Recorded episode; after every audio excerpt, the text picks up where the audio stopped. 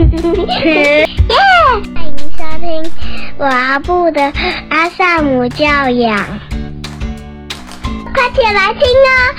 我爱你。Hello，大家好，我是露露家君。现在的时间已经来到二零二三年的十二月份了，今年已经快要过完了呢。时间真的过得很快。十二月份是孩子们的大月，因为十二月份有圣诞节。圣诞节的时候，通常我们都会做什么呢？父母亲可能会忙着当圣诞老公公、圣诞老婆婆，买礼物送给孩子。孩子呢，除了等着收礼物，他们也很忙。他们可能会有参加交换礼物的活动，所以孩子呢也会需要准备礼物，去跟他的同学或者是朋友们玩交换礼物的游戏。那一旦讲到礼物这件事，不知道各位家长们会不会觉得有一些烦恼呢？最近我有收到两个询问，都是跟礼物有关的。其中一个呢，就是跟圣诞节礼物有关系的询问。有妈妈就问说，孩子去年在圣诞节交换礼物的时候，不换还好，结果换回来心情更差，因为他换到的东西不是他喜欢的。那怎么办呢？是不是干脆就不要参加交换礼物？另外一个跟礼物有关的提问是生日礼物。不知道大家以前小的时候会不会在生日的时候买礼物去学校送给同学？我记得我小的时候呢，我们很常在生日的时候就会请爸爸妈妈买一桶乖乖，那我们就会提着那一桶乖乖去学校发给同学，一人一颗或一人两颗。现在的孩子他们可能不流行乖乖了，不过呢，在生日的时候，孩子们可能还是会带饼干、糖果或者是一些文具用品去学校，然后发给同学，就是跟大家分享自己生日了，然后发送一点礼物与大家同乐的概念。那么最近就有一个妈妈跟我讲到说，她的孩子就是因为生日，她准备了礼物去学校送给同学，结果在发礼物的过程中。同学因为不喜欢他准备的生日礼物的颜色，所以呢，反而骂了这个寿星，说你怎么会准备这种不好看的颜色？大家可想而知，当我们是寿星，我们用心的准备了礼物带去学校要送给同学，结果同学收到不但没有说谢谢，没有说祝你生日快乐，居然还骂你是笨蛋，你怎么会送这种这么丑的颜色？所以孩子呢，可能心里就有一些生气。有一些委屈，回家之后呢，妈妈就在问说：“那这样子的状况可以怎么陪伴孩子度过？”所以我想今天我们就来聊一聊关于礼物这个议题。你是一个会送礼物给朋友或者家人的人吗？你是一个喜欢收礼物的人吗？在我还是学生的时候，还蛮喜欢收礼物的，然后也很用心，会在买礼物送别人的时候，去看看我这个朋友他喜欢什么样的东西，再送给他。可能是现在有了一点年纪，那可能也因为当了妈妈，呃，很多的人际跟社交都变得非常非常的少，所以我几乎近几年来没有送礼物的习惯了。除非是一些大节日，像是过年，或者是真的去拜访一些亲戚朋友，才会带一个伴手礼。要不然的话，我现在大概想起来，应该至少有五六年，甚至更久的时间，已经没有这个送礼的习惯，或者说送礼的习俗了。那么，不论现在你对于礼物的看法，或者你送礼物的习惯是什么，我想它都是其来有致的。它跟你的儿时经验，或者你曾经在人生中收礼物、送礼物的经验，都会息息相关。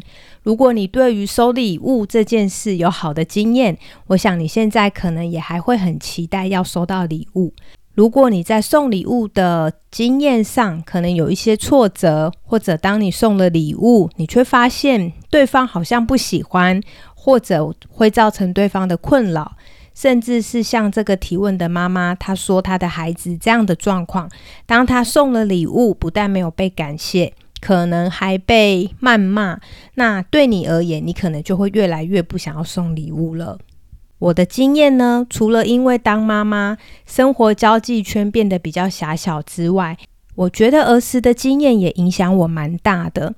在我的记忆中，我的妈妈那一边的家人，他们都非常的客气，非常的有礼貌。我记得每年以前小时候过年的时候，跟着爸爸妈妈去到各个阿姨或者舅舅家，大家就会准备一些过年的伴手礼。我就是很记得一个画面，就是大人们他们就会经常在那里推礼物，就是可能一盒苹果。或者是一盒礼盒，那不管是什么，那你就会看到大人们互相推来推去的，就说：“哎呀，送你啦。”然后另外一个人呢，就会说：“哎，不用不用，不要浪费钱，你留着这个呃基金很好，你自己留着喝，你的身体要顾等等的。”所以我就印象中，我每年回去过年呢，我都会看到大人们就是推来推去的在推礼物，然后还有包含甚至连红包也会，大人也会在那边推来推去的。所以我想，这个经验对我来说也造成了一些影响。我就觉得说，好像礼物是一个困扰，就是当我们明明我有一个很好的心意，想要把礼物送出去，可是对方他可能会不舍得我们花钱，或者是他会觉得好的东西，希望我们也留下来照顾自己。所以后来我看着这一幕，我就有时候会觉得他们很可爱，就是他们明明都很在乎对方，然后很爱对方，可是却会在。对方送礼物的时候拒绝对方的礼物，所以呢，这个也造成后来如果有人送我礼物的时候，不论这个礼物我喜不喜欢，我一定会收下，然后跟对方说谢谢你还记得我，谢谢你送我的礼物。那至于这个礼物到底用不用得到，或者到底喜不喜欢，后续再说。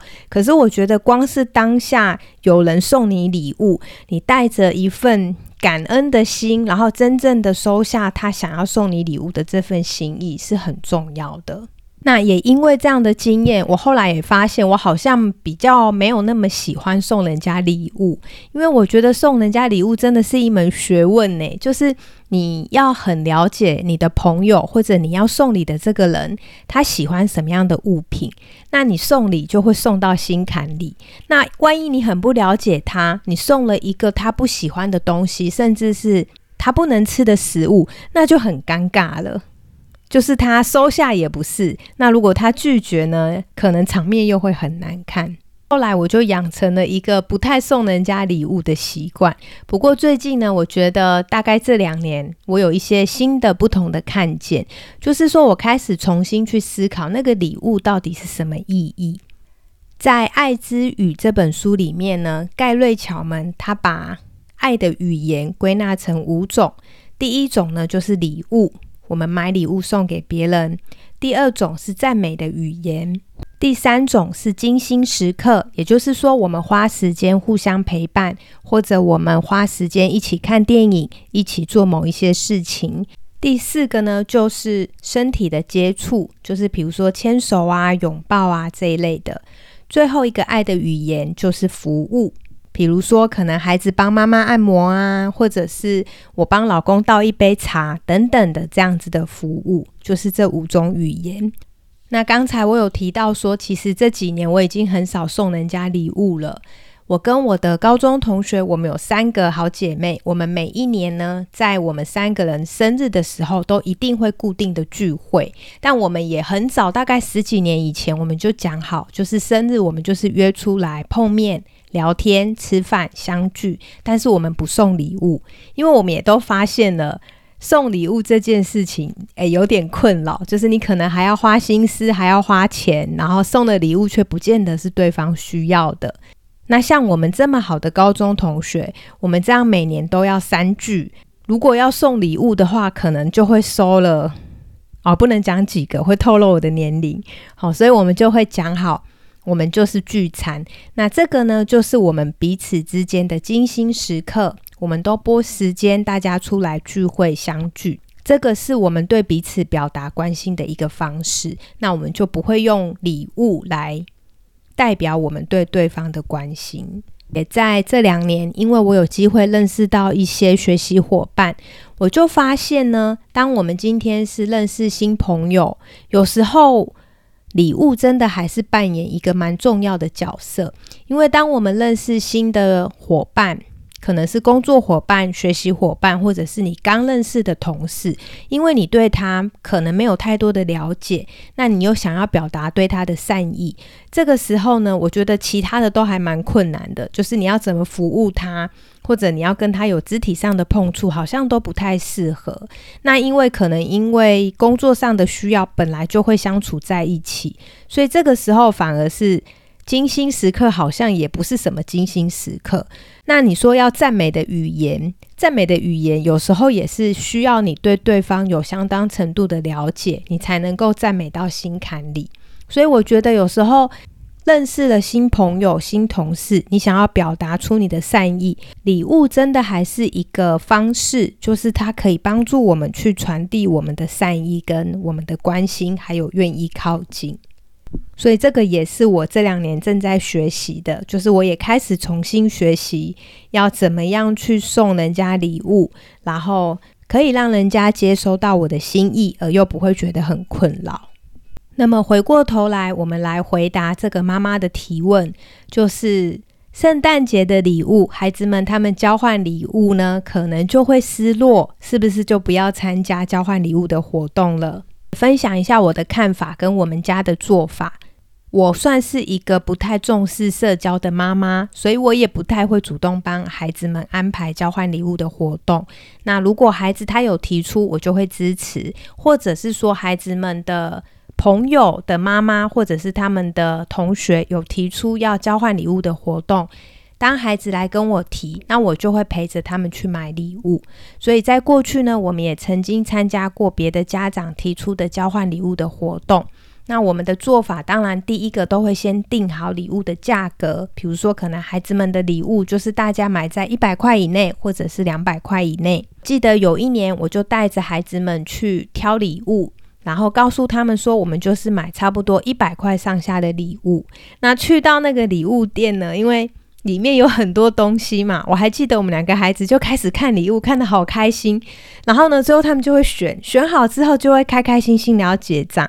我就会提醒他们说，可是我们现在买的不是送给自己的哦，是我们要买去交换礼物的。所以你交换了之后，现在这一份一定会是别人的，不会是你的哦。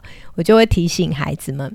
那如果他们真的很想要，因为我们家孩子有零用钱，所以有时候我就会问他们说，还是你们想不想要用自己的零用钱为自己买一份礼物？那交换礼物的东西，你可以买一样的，或者是你可以挑别的去交换。那一年我就看着叶叶呢，就犹豫了很久，他到底要买哪一个去交换？那但是他自己喜欢的那个是很清楚的。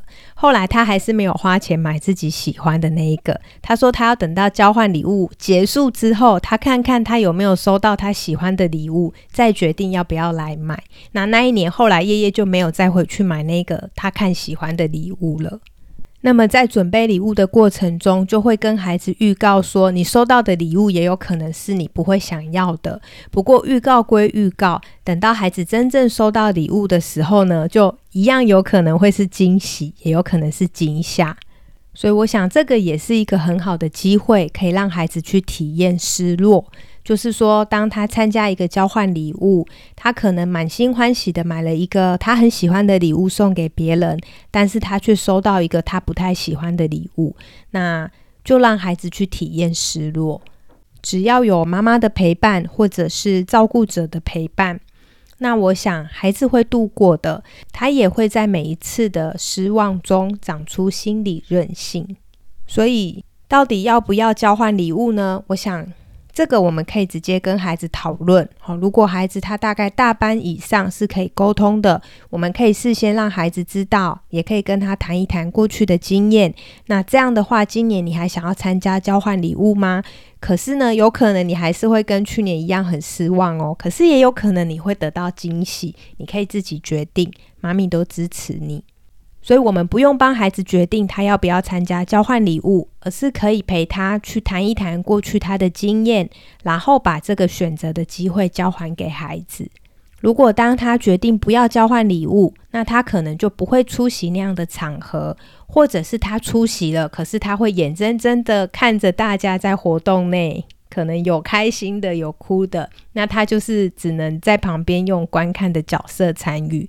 也可以在参与之后呢，跟孩子有一些对话，再问问看他的感觉。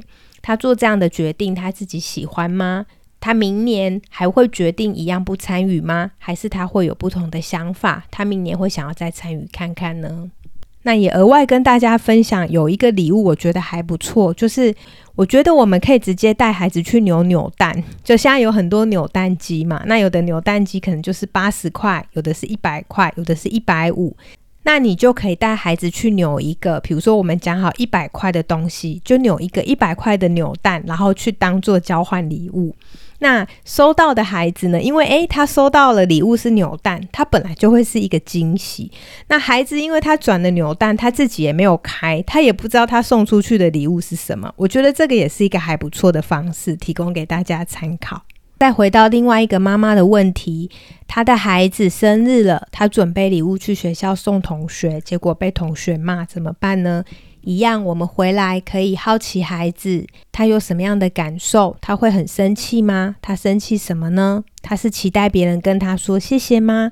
还是他很期待别人收到礼物可以很开心，结果别人却没有很开心？这个可能就会需要透过更多深入的对话去看一看孩子的内在。那同时，我们也去肯定孩子他有这一份心意，想要跟别人分享。只要照顾与贴近孩子的感受，一样的再透过对话问一问孩子：那明年生日的话，你会想要怎么做呢？一样要送礼物吗？还是你会想要不要送了呢？如果要送，你会不会想要换成送别的？可能没有颜色。不会分颜色，或者也不会再去分品相，让孩子为他自己做决定。我们要做的就是陪伴孩子，还有支持他的决定，并且在这个过程中，让这些喜怒哀惧的经验都成为滋养孩子的生命礼物。最后呢，也跟大家分享，我还有一位朋友很特别，他因为还蛮常出国玩的。那他现在出国玩呢，他回来也不太会送礼物，因为以前很常买礼物送人，但他后来发现，好像买来买去纪念品差不多就那些东西。那亲朋好友们经常说，好像收久了也觉得啊，收到的礼物就只能摆出来展示，然后就没有别的功能了。所以我这个朋友他后来送礼物，他就是送食物，就是他会去送当地的一些名产或者他觉得很好吃的食物。然后现在呢，只要他出去玩回来，我们都会很期待他又买了什么东西好吃的给我们吃。我觉得这个也是一个还不错的方式。那当然缺点可能就会是因为食物吃完就没了，所以你可能吃完你也不记得人家送了你什么。可是我觉得最重要的还是是在当下，就是当有一个人送你礼物的那个当下，我们可以确确实实的收到他有把你放在心上的这一份心意。我想这个才会是更重要的。至于圣诞节的交换礼物，交换礼物它就是一份好玩，一份惊喜。所以在圣诞节玩交换礼物的游戏，这个游戏本身才是最重要的。那收到的礼物到底是惊喜还是惊吓，它就会是孩子生命中的一个经验、一个过程。只要我们可以透过陪伴、聆听孩子，那么不论他是什么样的经验，他都可以变成是滋养生命的养分。好，那这一集呢？因为圣诞节快到了，不知道你的孩子今年会不会参加交换礼物的活动呢？如果你有带孩子去挑交换礼物的礼物，那你可能就会发现你的孩子他喜欢的是哪一个礼物。假如孩子最后没有买那一个当交换礼物，你也可以偷偷的把它买下来，当成是圣诞老公公送给孩子的圣诞礼物哦。好，那今天这一集我们就先聊到这边，希望大家的孩子们在今年的圣诞节都能有一个美好的经验。最后的最后是工商服务时间，在明年二零二四年一月份二十号有一个一日工作坊，实体的阿萨姆教养工作坊。在三月份的时候，有八周的带状式课程线上的，然后呢，它是以阿德勒为取向，学习自我探索还有自我接纳。在十二月份以前报名，还可以享有早鸟优惠两百块。欢迎呢加入高小路的官方 Line at 索取课程优惠折扣券，相关的介绍还有报名资讯，我把它放在节目资讯栏，期待有机会与你一起学习喽。如果你喜欢今天这一集的内容，记得给我五星好评，或者分享给你的好朋友。希望今天的内容对你有帮助。谢谢你的收听，这里是高小路的阿萨姆教养，我是露露，我们一起轻巧育儿，下集见，拜拜。谢谢收听，欢迎留言与我分享你的看法。喜欢的话，请给我们五星好评哦。下次见。拜拜拜拜。